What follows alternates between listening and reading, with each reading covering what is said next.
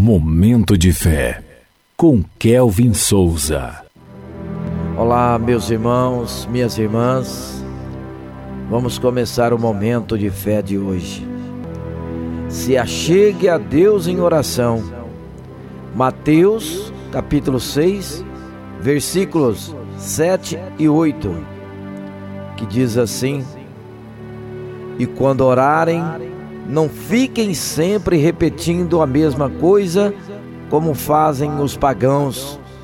Eles pensam que por muito falarem serão ouvidos. Não sejam iguais a eles, porque o seu Pai sabe do que vocês precisam antes mesmo de o pedirem.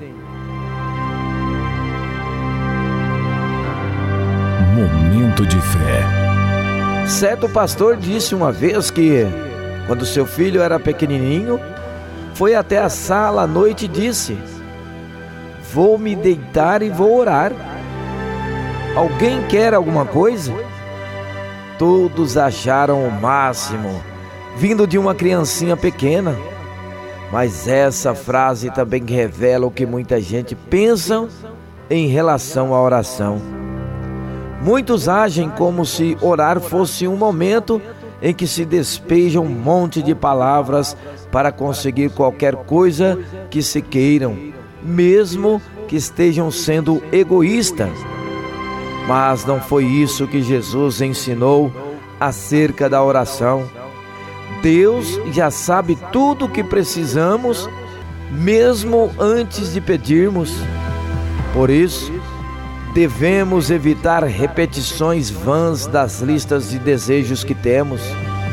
Mesmo assim, precisamos nos comunicar com Deus, não como interesseiros, mas como filhos e amigos. Jesus nos ensinou na oração do Pai Nosso que oração é relacionamento com o Senhor. Na oração, reconhecemos a grandeza do Pai Celestial e expressamos sinceramente como estamos e o nosso desejo de nos aproximarmos dele, tal como faz um bom amigo. Abra o seu coração para Deus e se aproxime dele com confiança, em oração. Vamos falar com Deus agora. Fale com Ele. Momento de fé. Senhor Deus e Pai, obrigado por nos ter ensinado a orar da forma que te agrada, Senhor. Eu te louvo, pois tu mereces ser engrandecido e reconhecido como Deus Santo, perfeito, poderoso e fiel que és. Obrigado por me amar e me aceitar mesmo sendo falho e pecador como sou. Ajuda-me a aproximar mais de ti e ter um relacionamento com o Pai e verdadeiro amigo que és. Ensina-me a caminhar com uma vida de constante oração, confiando na tua palavra.